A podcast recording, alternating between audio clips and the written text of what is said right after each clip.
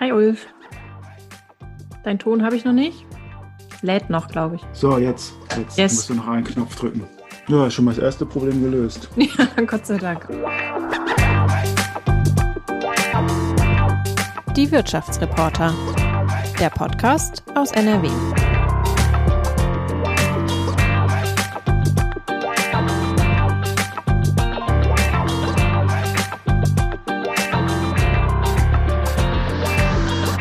Es ist der größte Bilanzskandal der jüngeren deutschen Wirtschaftsgeschichte. Die Rede ist von Wirecard.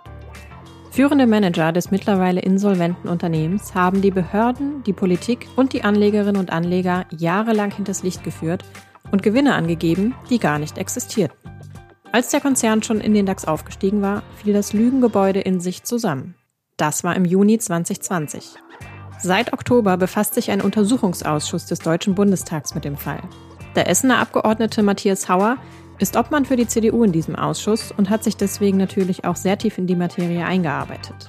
Stundenlange Zeugenbefragungen liegen hinter ihm, etwa von Bankenchefs, Staatsanwälten und Lobbyisten wie dem früheren Wirtschaftsminister Karl Theodor zu Guttenberg. Hauer ist außerdem selbst im Verwaltungsrat der Finanzaufsicht BaFin. Mit ihm sprechen wir in dieser Folge darüber, wie aus dem Vorzeigetech-Konzern Wirecard der Skandalkonzern Wirecard wurde, wer an der Betrugsmasche beteiligt war und welche Institutionen wann versagt haben. Weil das alles ziemlich komplex ist, splitten wir diese Folge diesmal in zwei Teile auf. Teil 2 könnt ihr ab Freitag, den 5. März hören, überall wo es Podcasts gibt und natürlich auf watz.de slash Wirtschaftsreporter. Jetzt geht's aber los mit dem Gespräch mit Matthias Hauer, Watz Wirtschaftsredakteur Ulf Meinke und mit mir, Theresa Langwald, Podcastredakteurin. Hallo, Herr Hauer. Wir können Sie auf jeden Fall schon mal sehen und jetzt, glaube ich, auch hören. Hallo, können Sie mich gut verstehen? Ja, wunderbar. Prima, Super. dann haben wir es. Dann haben wir es. Sehr schön. Okay, gut, dann würde ich sagen, starten wir einfach direkt mal. Also wir freuen uns auf jeden Fall sehr, dass Sie sich die Zeit nehmen, äh, Herr Hauer, mit uns nochmal hier ausführlich den Fall Wirecard zu besprechen. Ähm, und wir steigen ein mit ein paar, ja, wie Ulf sagt, mit den schwierigen Fragen vorab. ähm, der Wirecard-Skandal, der wird ja inzwischen sogar verfilmt. Wenn Sie könnten, welchen Titel würden Sie diesem Film denn geben? Ich würde das wahrscheinlich anknüpfen an die äh, ja, legendäre Berichterstattung, äh, auch in der Financial Times. House of Wirecards ist natürlich äh, sicherlich einer der Favoriten für so einen Mhm. Titel. Auf der anderen Seite ähm, hat dieser Fall so viele Schattierungen, da würden wahrscheinlich viele spektakuläre Titel möglich sein. Bleiben wir mal bei der Leinwand beziehungsweise beim Fernsehen. Sie sind ja bekennender Trash-TV-Zuschauer, ähm, also die äh, Bekenntnisfrage Germany's Next Topmodel oder Bachelor. Das sind aber hier Gewissensfragen, die äh, da würde ich den Bachelor derzeit, äh, glaube ich, vor, vorziehen. Aber da gibt es andere, auch hervorragende Formate. Äh, da kann ich mich gar nicht entscheiden. Aber es bleibt natürlich zu wenig Zeit, sowas zu schauen. Aber so abends, äh, wenn man dann äh, so ein bisschen zum Runterkommen nach einem langen Tag, ist das äh, ein gutes Format, finde ich. Ja, kann ich gut nachvollziehen. Switchen wir mal rüber zu den sozialen Netzwerken. Gefühlt sind Sie da überall unterwegs. Ich habe Sie schon auf Twitter gesehen, auf Instagram, äh, bei Clubhouse schon zugehört. Welches dieser Netzwerke ist Ihnen denn persönlich das Liebste? die sozialen Netzwerke haben alle unterschiedliche Adressatenkreise. Insofern glaube ich, ist es sinnvoll, als Politiker auch in allen präsent zu sein, weil man so auch eine möglichst breite ähm, Gruppe ansprechen kann. Es nichts ersetzt das persönliche Gespräch. Insofern äh, findet das alles zusätzlich statt in den sozialen Netzwerken. Ähm, bei Twitter zum Beispiel, das ist was, was ich sehr häufig nutze. Da hat man einen sehr guten direkten Austausch, auch ähm, mit anderen politischen Entscheidern, mit äh, Journalisten, aber auch mit Bürgerinnen und Bürgern, die äh, konkret Fragen stellen und mit denen man sich austauschen kann. Sind Sie auch schon bei TikTok? Bei TikTok bin ich noch, ja, ich bin schon angemeldet, aber ich habe noch nicht äh, äh, einen Beitrag dort abgesetzt. Ähm, ja, ich kann jetzt so ein bisschen den Spannungsbogen aufbauen. Vielleicht kommt das demnächst. Okay. mich überrascht. Haben Sie schon eine Idee für einen ersten Post bei TikTok? Nee, noch gar nicht. Da sind Sie mir auch was voraus, ehrlich gesagt. Also ich kann so viel schon mal ähm, äh, teasern. Getanzt wird nicht. Das Schade, ja gut. Okay. An den Juristen die Frage, lieber Zivilrecht oder lieber Strafrecht? Das Schöne bei Wirecard ist ja, da hat man alles dabei, sogar öffentliches Recht. Für mich persönlich lieber Zivilrecht. ähm, habe ich in meiner beruflichen Laufbahn äh, intensiver bearbeitet und ähm, ist auch weniger unappetitlich als Strafrecht sehr häufig. Und jetzt eine Frage an den Anleger, eher Sparbuch oder eher Aktien? Ich persönlich eher Aktien, ähm, wenn auch keine Wirecard-Aktien. ähm, allerdings, wir in Deutschland äh, haben zu wenig Anlagen in Aktien. Wir versuchen natürlich auf politischer Ebene auch äh, ständig da äh, die Menschen auch anzuhalten, dass sie jetzt nicht nur auf das Sparbuch setzen, sondern natürlich diversifiziert und nicht jetzt äh, nur eine Aktie, sondern möglichst breit gestreut. Es gibt da ja über ETFs zum Beispiel auch die Möglichkeit, sehr breit, was Länder, Branchen und so angeht, ähm, zu streuen, weil Aktien natürlich äh, langfristig gesehen ein besseres Invest sind als äh, das gute alte Sparbuch. Gerade bei, bei der derzeitigen Zinssituation. Hm. Okay, ähm, dann sind wir mit den schwierigen Fragen an Sie durch und äh, gehen jetzt über in seichtes Fahrgewässer für Sie, die Sie sich ja sehr gut auskennen im Wirecard-Skandal, wobei äh, das ist natürlich ein bisschen mit Ironie zu sehen. Wir haben da eine erste Frage für Sie von unserem letzten Podcast-Gast ähm, Rasmus Beck. Lieber Herr Hauer, was mich natürlich sehr interessiert, wie wahrscheinlich auch viele andere, die sich für Anlegersachen interessieren, warum ist eigentlich im Fall Wirecard dieser ganze Schmuh so spät aufgeflogen? Das äh, wirkt jetzt hier so ein bisschen abgeschnitten. Das ist auch so, weil Herr Beck hatte eigentlich zwei Fragen an Sie. Wir machen jetzt aber erstmal die erste und die andere gibt es gegebenenfalls später noch. Ja, erstmal an Herrn Beck vielen Dank für die Frage. Das ist natürlich was, was uns alle bewegt und was auch Anlass für den Untersuchungsausschuss war, weil wir sowas natürlich in Zukunft verhindern wollen. Insofern sind wir da gerade mittendrin, das rauszufinden. Was sich allerdings schon andeutet, äh, ist, dass ähm, Behörden nicht genug sich miteinander ausgetauscht haben, ähm, vielleicht auch an der einen oder anderen Stelle nicht genau hingeschaut haben, dass Wirtschaftsprüfungsgesellschaft, die da testiert hat, ähm, ja, nicht festgestellt hat, dass äh, Gelder nicht vorhanden waren auf Treuhandkonten, wo das Geld sein sollte. Und das ist, denke ich, äh, ein Hauptaspekt. Damit wären wir ja mitten äh, im Thema. Sie haben auch schon verschiedene Ebenen angesprochen, äh, die wir gerne beleuchten wollen. Also wir würden gerne mit Ihnen über die Rolle, sozusagen die klassische Corporate Governance sprechen, Vorstand, Aufsichtsrat, was da gelaufen ist. Wir würden mit Ihnen gerne über die Wirtschaftsprüfer sprechen. Da steht ja EY äh, sehr im Kreuzfeuer, weil die halt äh, die äh, Bilanzen testiert haben, obwohl sich wie jetzt im Nachhinein herausgestellt hatte, dass äh, Milliarden äh, schwere Luftbuchungen äh, mutmaßlich drin sind. Ähm, also das Unternehmen hat ja selbst schon eingeräumt, 1,9 ähm, Milliarden äh, Euro Geldes, die eigentlich gar nicht existierten. Ähm, also eine irrwitzige äh, Summe. Vielleicht äh, ist es sogar noch mehr Geld, wird sich noch herausstellen im Laufe der Ermittlungen. Wir würden gerne mit Ihnen über die Rolle der Behörden sprechen, BaFin, Staatsanwaltschaft. Und dann gibt es natürlich auch noch jede Menge Lobbyisten, die da äh, für Wirecard aktiv werden. Auch diese Rolle möchten wir beleuchten. Ähm, aber vielleicht nochmal ähm, zu dem ersten äh, Punkt, äh, Vorstand und Aufsichtsrat. Da gibt es ja die beiden Hauptprotagonisten, die jetzt auch ähm, in der Öffentlichkeit äh, dann die Hauptrolle spielen. Der Vorstandsvorsitzende Markus Braun und dann der Vorstand, äh, der im Moment auf der Flucht ist, Jan Marschalek der ähm, mutmaßlich auch eine Schlüsselrolle spielte äh, in diesem Skandal, weil er für das Asiengeschäft zuständig war. Ist Ihnen denn schon mittlerweile klar, wer da welche Rolle gespielt hat? Ähm, ist für Sie schon klar, ob auch Markus Braun, der in Untersuchungshaft äh, sitzt, äh, sich da strafbar gemacht hat? Also, dass Herr Marschalek, bei dem wir ja noch nicht mal wissen, ob er Marsalek oder Marschalek heißt und von dem ja auch wenig Videoaufnahmen existieren, ähm, dass er ähm, sicherlich äh, einer der Hauptschlüsselfiguren ist, ist äh, das dürfte sich mittlerweile äh, geklärt haben.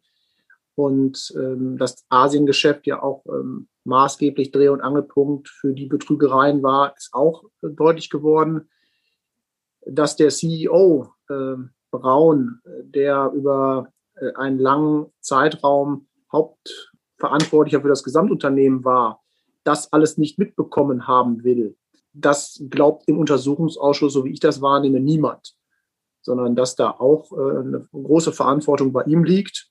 Das ist da bei uns sicherlich ähm, einheitliche Auffassung aus dem, was wir bisher ermittelt haben. Und dass er da nichts von mitbekommen haben will, halten wir für absurd. Braun war ja im äh, Untersuchungsausschuss. Ähm, welchen Eindruck haben Sie von ihm bekommen? Er hat ja weitestgehend äh, geschwiegen, wenn man das so äh, äh sagen darf. Ist ähm, Ihre Rolle als, ähm, als Aufklärer, ähm, fühlen Sie die auch ein Stück weit äh, da missachtet durch ihn? Also wir haben durchaus damit gerechnet, äh, dass äh, Herr Braun nicht viel sagen wird. Er ist ja auch im Zentrum der staatsanwaltschaftlichen Ermittlungen, so dass er da auch weitreichende Möglichkeiten hat, von seinem ähm, Aussageverweigerungsrecht Gebrauch zu machen. Das hat er getan. Er hat ein Statement abgegeben am Anfang. Und dann haben wir intensiv nachgebohrt, wobei er sich maßgeblich immer auf das Statement berufen hat und ansonsten die Aussage verweigert hat. Auch zu Fragen, wo er sich aus unserer Sicht nicht ähm, mit belastet hätte, wenn er sie beantwortet. Denn das ist ja die Abgrenzung, was er beantworten muss und was er nicht beantworten muss. Wir diskutieren derzeit darüber, ob ähm, Sinn macht, Herrn Dr. Braun nochmal ähm, vorzuladen. Natürlich würden wir alle gerne mehr von ihm hören, aber es bringt natürlich auch nichts, wenn äh, die Rechtsauffassung so ist, dass er nicht mehr sagen muss. Und das ist eben die Abgrenzung. Wir haben da wenig aus ihm herausbekommen. Allerdings äh, sagt ja manchmal auch jemand, der penetrant nichts sagt, äh, damit viel aus. Und ich hatte schon den Eindruck, dass die Kolleginnen und Kollegen und ich zu der Auffassung gekommen sind, dass er sehr wohl weiß, was da gespielt wurde im Hause Wirecard und äh, er zu den Tätern und nicht zu den Opfern gehört. In einem gut geführten Unternehmen ähm, dürfte sowas, was bei Wirecard vorgekommen ist, ja eigentlich nicht vorkommen. Ähm, dafür gibt es ja auch Sicherungsmechanismen und auch Kontrollorgane. Ähm, das erste Kontrollorgan, über das wir mal sprechen sollten, ist ja der Aufsichtsrat. Ähm, haben Sie schon eine Erklärung äh, dafür, warum da auch beim Aufsichtsrat äh, offenbar den Leuten das so spät oder vielleicht sogar gar nicht aufgefallen ist? Oder ob, ob Sie weggeschaut haben? Ist Ihnen das schon klar? Also auffällig beim Aufsichtsrat von Wirecard war zunächst, dass es ein kleines Gremium ist, dass der Aufsichtsrat lange auch keinen Prüfungsausschuss hatte, dass da einfach Strukturen nicht vorhanden waren, die eigentlich für einen DAX-Konzern selbstverständlich sind.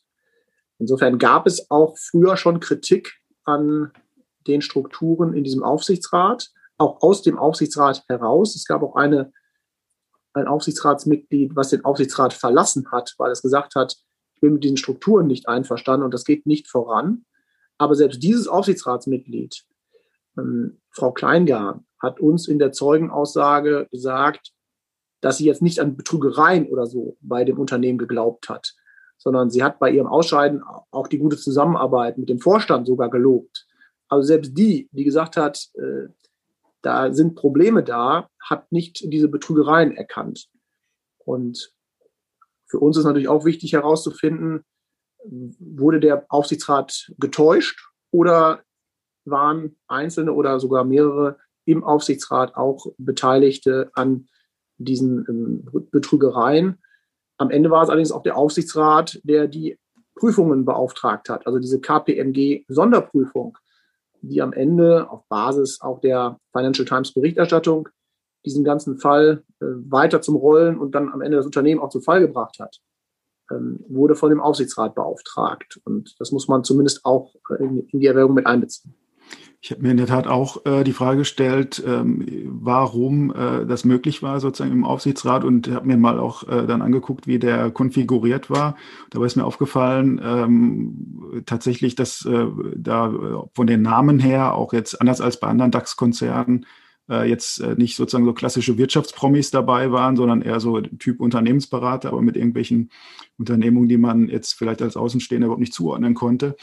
Und ähm, es fällt auch noch auf, ähm, ja, dass es keine Arbeitnehmervertreter äh, gibt. Äh, für einen DAX-Konzern auch hoch ungewöhnlich. Und dazu haben wir uns mal ein bisschen Expertise reingeholt, äh, nämlich von Sebastian Sick, der ähm, ist auch Jurist äh, und Experte für Unternehmensrecht der Hans-Böckler-Stiftung. Äh, natürlich gewerkschaftsnah sind die, aber gleichwohl sagt er, finde ich was sehr Spannendes, weil er, er sagt, da gibt es quasi auch eine Lücke in der Kontrolle. Und da äh, würde ich ganz gerne mal eine Einschätzung von Herrn Sick einspielen. Eigentlich müssen Unternehmen mit mindestens 500 Beschäftigten wenigstens ein Drittel Arbeitnehmervertreter im Aufsichtsrat haben. Allerdings hat Wirecard durch Aufspaltung in unterschiedliche Unternehmen und die Umgehung der Konzernzurechnung seine Arbeitnehmerzahl klein gerechnet, sodass das Gesetz keine Anwendung fand, obwohl im Konzern in Deutschland über 1600 Arbeitnehmer beschäftigt waren. Das ist eine systematische Lücke im Gesetz neben anderen Schlupflöchern, die verursacht, dass die Kontrolle durch Mitbestimmung auch in börsennotierten Unternehmen häufig ausgehebelt wird. Teilen Sie da den Eindruck, dass da vielleicht auch sozusagen die, äh, die Aufsicht auch durch die Arbeitnehmervertreter gefehlt hat? Und würden Sie sagen, das ist äh, so eine Lücke, die man auch für andere Fälle schließen sollte? Also Regelungslücken sollte man immer schließen. Und äh, es ist klar, dass hier keine Arbeitnehmervertreter im Aufsichtsrat mit dabei waren. Das erörtern wir auch in vielen der Zeugenbefragungen im Untersuchungsausschuss, auch welchen Einfluss das gehabt haben könnte, ob das am Ende den Fall früher aufgedeckt hätte, das wissen wir natürlich jetzt im Nachhinein nicht mehr. Aber wir erleben insgesamt, dass Wirecard verschiedene Regeln versucht hat zu umgehen. Ähm, das ist ein Punkt, äh, die Arbeitnehmerbeteiligung. Ein anderer Punkt ist aber zum Beispiel auch das Aufsplitten oder auch gesellschaftsrechtliche Strukturen in dem, in dem Unternehmen zu schaffen, um einer BaFin-Aufsicht möglichst zu entgehen. Also das war jetzt nicht nur in dem Bereich, sondern in verschiedenen Bereichen. Aber auch das versuchen wir im Untersuchungsausschuss zu ergründen. Lass uns vielleicht mal zu den Wirtschaftsprüfern kommen. Ähm, Ernst Young, äh, beziehungsweise nennen sich jetzt nur noch EY, äh, die haben da offenbar nicht richtig aufgepasst äh, und äh, äh testiert, äh, obwohl man, wie man jetzt ja sieht, es eindeutig nicht hätte machen äh, dürfen. Ähm, war die Prüfung durch EY zu lasch? Definitiv hat sich EY bei diesen Prüfungen nicht mit Ruhm bekleckert. Und aus meiner Sicht hätte das auch auffallen müssen. Wir reden hier über den Bereich Zahlungsmittel und Zahlungsmittelentgelte. Da gibt es entsprechende ähm, Maßgaben vom IDW äh, für Wirtschaftsprüfer und was da ausreicht als Beleg und was nicht ausreicht. Und hier stand in Rede, dass ein Milliardenbetrag auf Treuhandkonten in Manila auf den Philippinen vorhanden sein soll. Und ähm, da gibt es an sich Vorschriften, wie das zu handhaben ist. Und das haben wir auch die EY-Prüfer im Ausschuss gefragt warum es denn testiert wurde, obwohl da nicht offensichtlich entsprechende Belege vorlagen. Die EY-Prüfer haben dazu wenig gesagt, weil sie sich darauf berufen haben, dass sie nicht von ihrer Schweigepflicht ausreichend entbunden worden seien. Denn, und da ist der Rechtsstreit gewesen, waren wir der Auffassung als Ausschuss, der Insolvenzverwalter hat diesen Wirtschaftsprüfer entbunden und deshalb dürfen die uns auch aussagen und sind ordnungsgemäß entbunden. Die EY-Prüfer waren der Auffassung, man hätte von den damaligen Vorstandsmitgliedern entbunden werden müssen, also von zum Beispiel Herrn Braun und Herrn Marschalek. Und das hielten wir für eine sehr skurrile Rechtsauffassung. Das ist jetzt aber vom BGH geklärt worden, weil wir ein Ordnungsgeld gegen diese Prüfer von EY verhängt haben. Die haben das rechtlich überprüfen lassen und der BGH hat uns da in der Sache Recht gegeben als Ausschuss, sodass wir die EY-Prüfer noch einmal vorladen werden wir werden das Mitte März tun und da werden wir genau diese Fragen noch einmal stellen, denn die können uns das natürlich aus erster Hand bestätigen, warum sie so verfahren haben. Die Frage, die sich ja stellt, ähm, ist, äh, zumindest aus meiner Sicht, ob das jetzt äh, subjektives Fehlverhalten in einem Fall war, sozusagen irgendwie singulär, oder ob da strukturelle äh, Fragestellungen auch sind, ähm, sprich, ob man da generell was verändern sollte. Und äh, zu, letzterem, äh, zu letzterer Annahme kommt ja auch der Bundesfinanzminister Scholz, indem er halt sagt, wir, wir bessern danach auch auf der Ebene der Wirtschaftsprüfer. Was ist aus Ihrer Sicht da jetzt äh, das Entscheidende? Sind Sie äh, erstmal mit dem Scholz-Vorschlag zufrieden, der ja unter anderem auch vorsieht, äh, beispielsweise eine, eine stärkere Trennung von Beratung äh, und, und Prüfung? Also erstmal ergänzend muss man noch sagen, dass KPMG äh, ja, die haben es ja herausgefunden, dass man äh, diese Beträge nicht ermitteln kann. Also man kann das schon rausfinden als Wirtschaftsprüfungsgesellschaft, auch wenn das jetzt EY in dem Fall nicht gelungen ist. Und ähm, KPMG beispielsweise hat sich auf den Weg gemacht, ist nach Manila gefahren und hat dort versucht äh, zu ergründen, ob diese Konten bestehen, wem diese oder wie hoch die Beträge sind, die auf diesen Konten sind. Und nichts davon konnte man ermitteln. Also wenn man zu einer Bank geht und die Bank noch nicht mal sagen kann, wer berechtigt dafür das Konto ist und auch nicht, wer, wie viel, wie viel Geld da drauf ist, dann sollte man schon misstrauisch werden. Und insofern ist das auch ein Schritt gewesen dazu, um das Thema aufzudecken. Herr Scholz hat einen ähm, Plan vorgelegt, der ja aus verschiedenen Quellen stammt, also zum Beispiel was die BaFin-Reform angeht hinsichtlich der, äh, hinsichtlich der Aufsicht. Da äh, gibt es ein Roland Berger Gutachten, äh, wo er die Maßnahmen weitgehend eins zu eins übernommen hat. Und auch zur Wirtschaftsprüferaufsicht waren das Themen, ähm, ja, die schon länger diskutiert waren. Also da sind viele äh, ordentliche Aspekte drin. Ähm, ich hätte mir gewünscht, dass äh, Herr Scholz das nicht zu einem Zeitpunkt vorlegt, so als, als Schnellschuss, äh, wenn er am Folgetag in den, in den äh, Finanzausschuss als Gesprächspartner erscheinen muss. Das macht schon den Eindruck, er legt das vor, um von seinen Problemen abzulenken. Und lieber, natürlich redet er lieber darüber, was wir in Zukunft ändern und weniger darüber, was er vielleicht in der Vergangenheit falsch gemacht hat. Dennoch in der Sache sind da ähm, viele gute Punkte drin, die wir auch schon vorgeschlagen haben. An einer oder anderen Stelle würden wir auch gerne weitergehen. Also zum Beispiel bei der Wirtschaftsprüfung ist jetzt in der Diskussion, dass man äh, Wirtschaftsprüfungsgesellschaften zwingend nach zehn Jahren Prüfungsdauer wechseln muss. Die sogenannte externe Rotation. Und wir als Union haben vorgeschlagen, dass man zudem auch die Prüfungsteams innerhalb der Gesellschaft ähm, durchtauscht, also dass nach fünf Jahren auch ein Team wechseln muss. Und diese interne Rotation ist ein Beispiel, was wir noch ähm, hinzufügen. Das werden wir jetzt in den Beratungen, die im März stattfinden, da wird das Gesetz Finanzmarktintegritätsstärkungsgesetz, da wird es eingebracht und wird es Anhörungen geben. Und da werden auch Leute, die sich mit Wirtschaftsprüfung auskennen, auch eine große Rolle spielen und uns sagen, wie wir erreichen können, dass diese Struktur der Big Four, die wir hier haben, wir haben vier große Wirtschaftsprüfungsgesellschaften, die den Markt da gewissermaßen äh, beherrschen. Ähm, wir wollen weniger Konzentration und mehr Wettbewerb. Und da müssen wir sehr sorgfältig sein bei den Maßnahmen, dass wir nicht am Ende äh, was Gutes wollen, aber was Schlechtes erreichen. Denn wenn wir am Ende Voraussetzungen so hoch setzen, dass nur noch die ganz Großen das erfüllen können, äh, an Haftung ähm, und an anderen Maßnahmen, dann erreichen wir das Gegenteil. Wenn wir aus Big Four Big Three machen, äh, haben wir nichts gewonnen.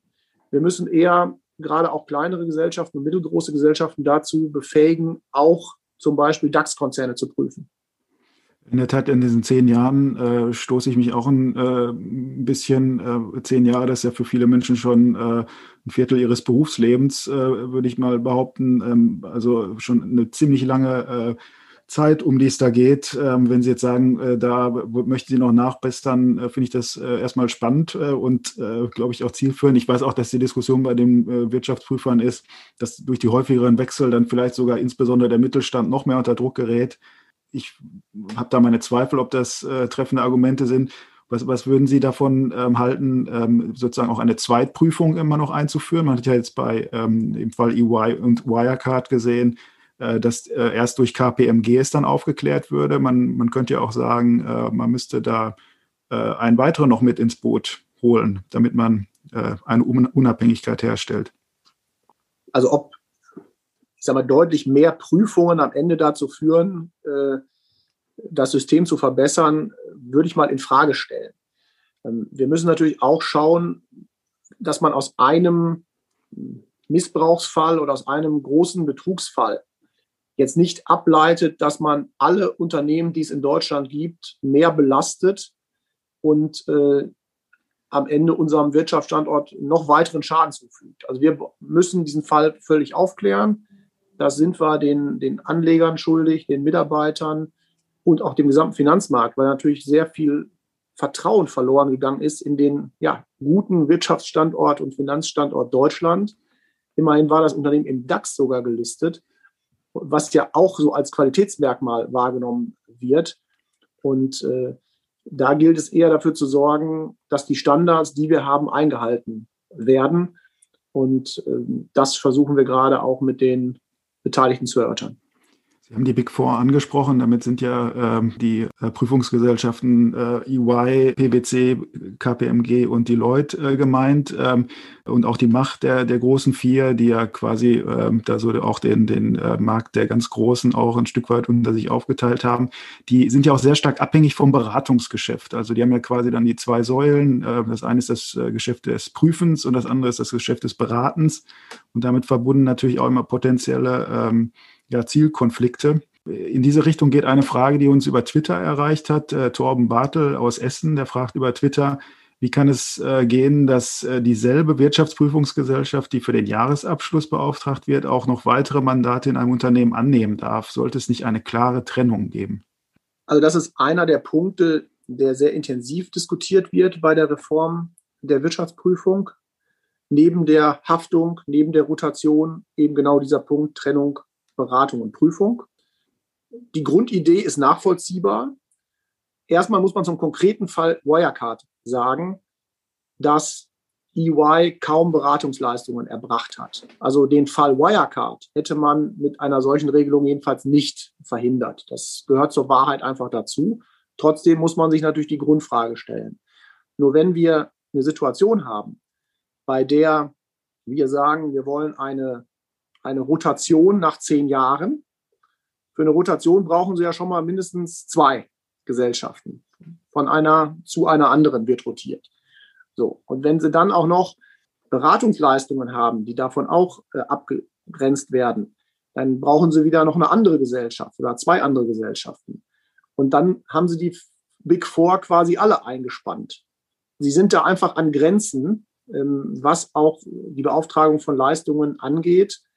Und deshalb ist es sehr bedauerlich, dass wir nur die Big Four haben, die diese äh, großen Unternehmen sich zutrauen. Es ist eines der Ziele, auch eben kleinere Gesellschaften zu befähigen, da auch mitzumischen. Und wir gehen das Thema aber auch an. Es gibt derzeit äh, europarechtliche Regelungen, die in Deutschland eingehalten werden, wo aber Deutschland auch von Ausnahmeregelungen Gebrauch gemacht hat.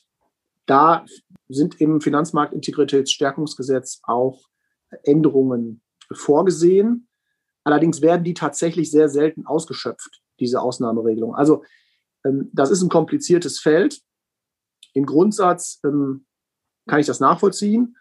Es gibt aber auch Punkte, wo einfach Synergien möglich sind, weil ein Abschlussprüfer natürlich sehr nah an den, an den Zahlen ist, ähm, dann irgendwelche Steuerbescheinigungen zu erstellen, die er sowieso vorliegen hat, die Daten. Ähm, also in ganz kleinem Maße, ähm, bis zu 70 Prozent ist die Grenze, die das Europarecht ohne Ausnahme äh, vorsieht. Ähm, die halte ich für, für sachgerecht. Die sollte aber auch nicht völlig ausgereizt werden. Also es gibt eine Sonderregelung in, in Deutschland, dass man es bis zu 140 Prozent machen dürfte, aber eben das macht kaum jemand. Das haben uns auch Sachverständige im Untersuchungsausschuss, weil wir genau diese Fragen auch gestellt haben, bestätigt. Und deshalb werden wir das wahrscheinlich runterschrauben auf diesen, auf diesen Betrag von 70 Prozent. Aber wie gesagt, äh, mehr findet in der Regel sowieso nicht statt. In der Tat auch diese Haftungsfrage, wie viel, äh, mit wie viel äh, Geld müssten bei Verfehlungen die Prüfer haften, das ist ja auch eine ganz entscheidende Frage. Da sieht ja der, der Scholz-Entwurf auch vor, dass die Haftung ausgeweitet wird. Ähm, ist das der richtige Weg aus Ihrer Sicht? Also erstmal gilt der Grundsatz, äh, dass man für das haftet, was man, äh, was man tut. Und wenn Pflichtverletzungen da sind, dass man dafür auch gerade steht. Gerade bei Vorsatz ist die Haftung sowieso unbegrenzt. Das ist auch richtig so. Wenn jemand das mit Absicht tut, dann soll er auch dafür gerade stehen. Bei grober Fahrlässigkeit ähm, muss man schon die Frage stellen, ob da zum Beispiel eine unbegrenzte Haftung der richtige Weg ist. Ähm, die Konsequenz könnte dann sehr schnell sein, dass eben aus den Big Four nur Big Three werden wenn ein großer Haftungsfall da ist, haben wir eine noch stärkere Konzentration auf dem Markt, könnte aber auch dazu führen, dass sich gerade kleinere Unternehmen, die prüfen, da gar nicht mehr rantrauen, weil sie vielleicht das auch gar nicht äh, haftungsrechtlich abgesichert bekommen. Denn äh, eine Haftpflichtversicherung für einen Fall mit unbegrenzter Haftung zu bekommen, äh, wird sehr, sehr schwierig. Und dann haben wir noch eine stärkere Konzentration, dem müssen wir entgegenwirken.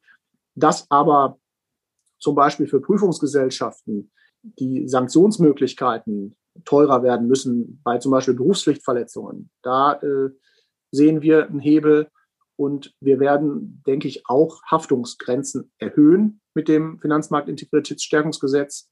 Allerdings über diese unbegrenzte Haftung für ähm, grobe Fahrlässigkeit, darüber werden wir noch reden. Ich denke, da könnte man auch einen, einen Maßstab setzen, dass je größer die Gesellschaft, desto größer die Haftung ist. Dass man also das ins Verhältnis der Größe setzt.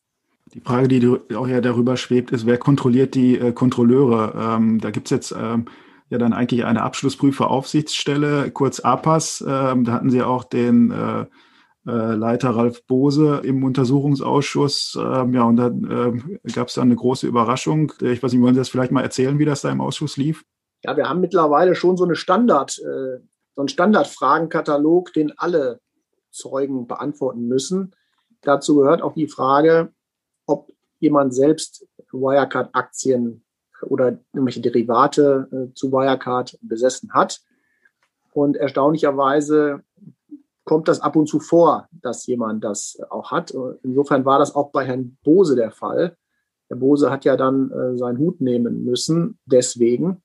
Und äh, ansonsten zur APAS kann man sagen, das ist diese Abschlussprüferaufsichtsstelle, die eben auch berufsrechtliche Verfahren gegen die Prüfer von EY eingeleitet haben, was erstmal richtig ist, dass sie da ermitteln und versuchen herauszufinden, ob da Fehler gemacht wurden. Also das muss man erstmal abtrennen jetzt von dem Fall, Herr Bose handelt selbst mit Aktien. Das sind ja zwei verschiedene Sachen.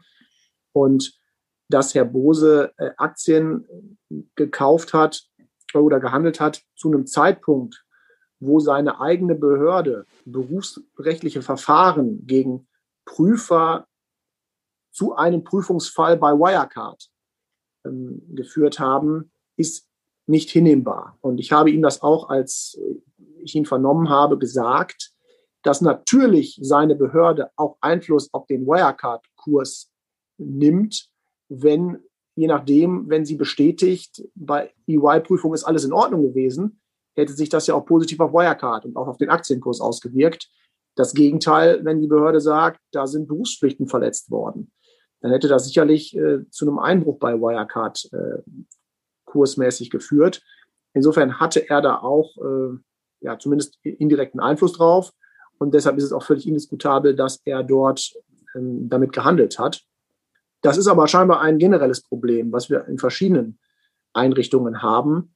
Auch als wir den Bankenkomplex behandelt haben, als wir uns der Frage gewidmet haben, warum haben Banken Wirecard Kredite gegeben? Oder warum hat Goldman Sachs sich als Anteilseigner überhaupt an Wirecard beteiligt? Haben die nicht selbst geprüft? Da gab es dann Banken, ähm, wie zum Beispiel, um ein Positivbeispiel zu nennen, die Bayerische Landesbank, die haben gesagt, wir verstehen das Geschäftsmodell gar nicht. Die Bilanzen, die sind irgendwie undurchsichtig. Außerdem äh, die Governance, äh, da ist es auch nicht in Ordnung. Und deshalb geben wir keine Kredite mehr. Die haben das richtig gesehen. Und auf der anderen Seite gibt es Banken, auch staatliche Banken, wie zum Beispiel die KfW IPEX. Die hat in dreistelliger Millionenhöhe Kredite gegeben und auch selbst nicht extern irgendwie abgesichert. Die Deutsche Bank hat auch Kredite gegeben, die hat sich zumindest zwei, äh, drei Viertel knapp extern abgesichert, sodass der Verlust niedrig ist. Aber KfW IPEX nicht. Und bei KfW IPEX beispielsweise habe ich dann äh, den, den Chef gefragt, wie ist das mit dem Aktienhandel der eigenen Mitarbeiter? Und da kam dann raus, 2018 und 2019 hat die KfW IPEX Kredite gewährt an Wirecard. Und ob in der Zeit Mitarbeiter mit Wirecard-Aktien gehandelt haben, können die nicht nachvollziehen, weil sie das nicht anzeigen mussten. Anzeigen musste man das erst ab Juni 2020, weil erst dann die Wirecard-Aktie auf diese Restricted List gekommen ist. Und das geht natürlich auch überhaupt nicht, ähm, dass man überhaupt nicht nachvollziehen kann, während eine Kreditprüfung läuft, ähm, ob Mitarbeiter dann mit, diesem, mit diesen Aktien des Unternehmens handeln. Ja, das System Wirecard war ja ein Stück weit auch so, äh, dass man sich da immer im Kreis gedreht hat im Sinne von, äh, man Gewinne ähm, erfunden hat, wenn alles das äh, so stimmt, wie es im Moment nahe liegt, und dann durch diese Gewinne dann wiederum den Aktienkurs in die Höhe getrieben hat und dann sozusagen äh, ja den Schein aufrecht ähm, erhalten hat. Auch immer, wenn es Fragen gab oder Zweifel ähm, an der Bilanz, hat Braun auch der, der CEO in Gesprächen gesagt, ja, lassen uns jetzt nach vorne schauen, wir, wir gehen auf Wachstumskurs, äh, äh, das liegt jetzt hinter uns und, äh, und es wurden dann im Grunde immer wieder neue Gewinne produziert, ohne dass jemand hinterfragt hat. Würden Sie sagen, da hat, hat manche auch die Gier äh, geleitet? Also das Motto Gier frisst Hirn, äh, das ist im Markt teilweise verbreitet. Und das hat sicherlich auch bei dem einen oder anderen äh, bei Wirecard eine Rolle gespielt. Ähm, man wollte häufig auch an das Gute glauben und die guten Zahlen.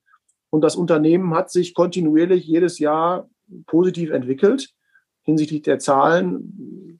Interessant ist, dass wenn ein Unternehmen immer so 30 Prozent wächst, aber dann kaum jemand feststellt, dass die Einzelunternehmen, die für diese Gewinne und auch Verluste mal zuständig sind, dass es da eine riesen äh, Auf- und Abbewegung gibt. Aber unterm Strich wächst man immer 30 Prozent.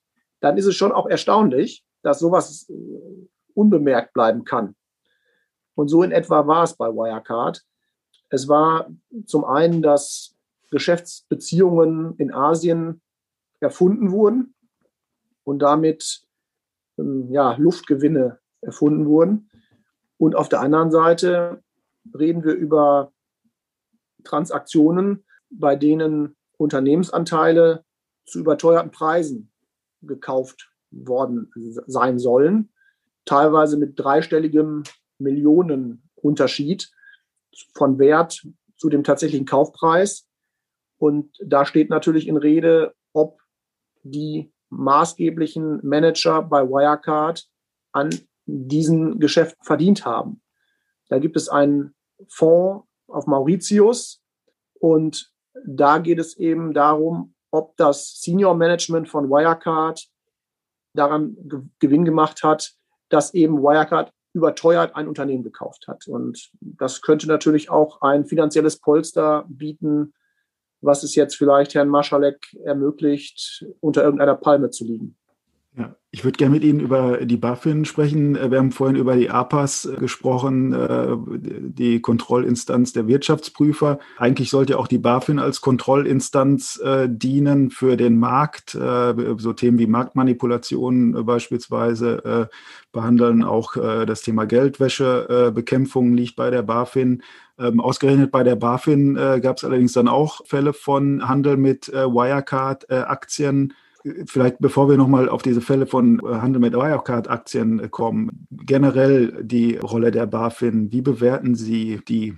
Die Rolle der BaFin habe ich als sehr behäbig erlebt und die BaFin muss sich viele Vorwürfe äh, gefallen lassen und damit auch äh, Bundesfinanzminister Olaf Scholz, der ja mit dem Finanzministerium auch die Aufsicht in rechtlicher und fachlicher Hinsicht über die BaFin hat. Und da reden wir über sehr viele Punkte. Wir reden darüber, dass eine Geldwäscheaufsicht über das Gesamtunternehmen Wirecard in ganz Deutschland offenbar nicht stattgefunden hat. Wir reden darüber, dass die BaFin ein Leerverkaufsverbot erlassen hat gegen äh, den Markt, um Wirecard vor angeblich bösen Leerverkäufern zu schützen, hat also dadurch Partei ergriffen. So wurde es im Markt wahrgenommen für Wirecard. Im Vorfeld zu diesem Leerverkaufsverbot gab es zum Beispiel auch ein Gespräch mit der Bundesbank. Die Bundesbank hat Skepsis geäußert, ob das ein guter Weg ist. Und dann hat die BaFin gar nicht mal erst eine schriftliche Stellungnahme angefordert, weil die waren ja dagegen und hat zum Beispiel auch die Bedenken der Bundesbank, als es mit der europäischen Aufsicht ESMA diskutiert wurde, verschwiegen. Und auch die Handelsüberwachungsstelle in Frankfurt hat gesagt, es gibt keine hin, eindeutigen Hinweise auf Marktmanipulation. Und da äh, gab es dann zum Beispiel auch diese Vorwürfe, strafrechtliche Anzeige bei der Staatsanwaltschaft. Und da hat die BaFin diese Unterlagen bekommen und hat da offensichtlich auch nicht mehr viel geprüft, weil danach ist direkt das Leerverkaufsverbot erlassen worden. Ähm, also das Thema Geldwäsche ist ein Riesenthema. Ähm, warum dann keine Aufsicht stattgefunden hat. Das Thema Leerverkaufsverbot ist ein Riesenthema, was man der BaFin anlasten muss. Das Thema, ob die BaFin nicht insgesamt hätte Wirecard als Gesamtunternehmen beaufsichtigen müssen, ist das dritte Thema. Denn die BaFin hat gesagt, es ist keine Finanzholding, deshalb beaufsichtigen wir die Wirecard AG nicht. Die Wirecard Bank wurde beaufsichtigt, weil es eine Bank ist. Aber beim Gesamtkonzern gab es keine BaFin-Aufsicht. Und heutzutage gibt es ja noch andere äh, große Unternehmen, wo auch äh, in Rede steht, muss es da eine BaFin-Aufsicht geben. Da erleben wir, dass die BaFin jetzt plötzlich schneller der Auffassung ist, äh, da muss man mal hinschauen. Da hat hoffentlich und offensichtlich auch ein Lernprozess stattgefunden. Nur da hätte wahrscheinlich auch früher schon die BaFin mal genauer hätte hinsehen müssen und sagen, es kann nicht nur auf Größe ankommen. Es kann nicht sein, wenn ein, eine Unternehmensholding viele Tochterunternehmen hat und jedes dieser Töchter ist nur zu 49 Prozent ein Finanzinstitut, dann stuft die BaFin das nicht als Finanzholding ein. Egal wie relevant das ist und egal wie groß das Gesamtunternehmen ist. Und das kann einfach nicht sein. Und wir haben erlebt, dass es ein Inhaberkontrollverfahren gab, wo es auch um interne Strukturen bei Wirecard gab und wo es auch darum ging, zu schauen, soll die Wirecard Bank direkt unter die Wirecard AG gehängt werden, gesellschaftsrechtlich. Und da gab es sogar Erörterungen mit der BaFin, dass man das, äh, wenn man das macht, dass man dann unter die Gesamtaufsicht äh, der BaFin fällt. Und das wollte das Unternehmen vermeiden. Also da hat die BaFin sogar mit dazu beigetragen, dass keine äh, Aufsicht über das Gesamtunternehmen erfolgt. Und wir haben noch viele andere Punkte. Wir haben das Thema Wirecard Bank wo Herr Marschalek Einfluss auf die Bank genommen haben soll, was Kreditvergabe angeht, obwohl der Marschalek mit der Bank eigentlich gar nichts zu tun hatte. Wir haben das Thema, dass die BaFin die DPR beauftragt hat. Die beiden Gesellschaften sind dafür zuständig für die Bilanzkontrolle. Und diese DPR wurde beauftragt, weil es auch Hinweise gab, ob mit gefälschten Unterlagen agiert wurde bei Wirecard. Und da sagt uns dann der DPR-Chef ernst in der Vernehmung, dass solche Vorwürfe die DPR gar nicht feststellen kann, weil die eben nicht auf Betrugsbekämpfung ausgelegt ist, sondern die sind auf ein gutes Zusammenwirken mit den Unternehmen äh, angewiesen. Die arbeiten also einvernehmlich mit den Unternehmen und nicht forensisch. Die fahren eben nicht nach Manila und gucken, sind die Konten da, sondern die fragen, gebt uns mal die Unterlagen. Und wenn das dann nicht kommt, dann können die nicht viel machen. Und da hätte die BaFin vielleicht gar nicht die DPR beauftragen sollen, sondern hätte man selbst äh, das Verfahren an sich ziehen können. Das sind alles Fragen, die wir derzeit aufarbeiten. Also Sie sehen, bei den BaFin-Vorwürfen wird uns nicht langweilig. Und dann vielleicht noch ein äh, skurriler Aspekt am Rande. Wir hatten mit Matthew Earl gesprochen. Matthew Earl ist Lehrverkäufer, der äh, den Satara-Bericht ähm, erstellt hat, als einer von mehreren Autoren. Und der hat zum ersten Mal diese Vorwürfe gegen Wirecard erhoben. Und der hat uns berichtet, er hätte bei der BaFin angerufen als Whistleblower und wollte sozusagen auspacken, was er weiß über Wirecard. Und da habe man dann plötzlich, sagte er, nachdem er den Namen Wirecard genannt hat, bei der BaFin, bei der Whistleblower-Hotline kein Englisch mehr verstanden und hätte aufgelegt. Und das sind natürlich Vorwürfe, die schwer wiegen und denen wir da auch äh, intensiv nachgehen. Journalisten, die verfolgt werden, Whistleblower, denen nicht zugehört wird, Behörden, die versagt haben und natürlich ein CEO auf der Flucht. Wahnsinn, was wir bis jetzt schon alles gehört haben über den Fall Wirecard. Aber es geht ja noch weiter. Und zwar in Teil 2 dieser Folge am Freitag, den 5. März. Da sprechen wir nochmal über die Strafanzeige, die die BaFin gegen die Investigativjournalisten von der New York Times gestellt hat. Wir stellen die Frage, warum offensichtlich so viele Leute auf die Wirecard-Story reingefallen sind, zum Beispiel Lobbyisten wie Karl Theodor zu Guttenberg oder der ehemalige Hamburger Oberbürgermeister Ole von Beust. Und es geht auch um die Frage, wann bzw. ob Finanzminister Olaf Scholz und Kanzlerin Angela Merkel vor dem Untersuchungsausschuss aussagen werden. Aber jetzt Erstmal sacken lassen, das war einiges zum Verdauen. Wir sagen Tschüss und bis zum nächsten Mal.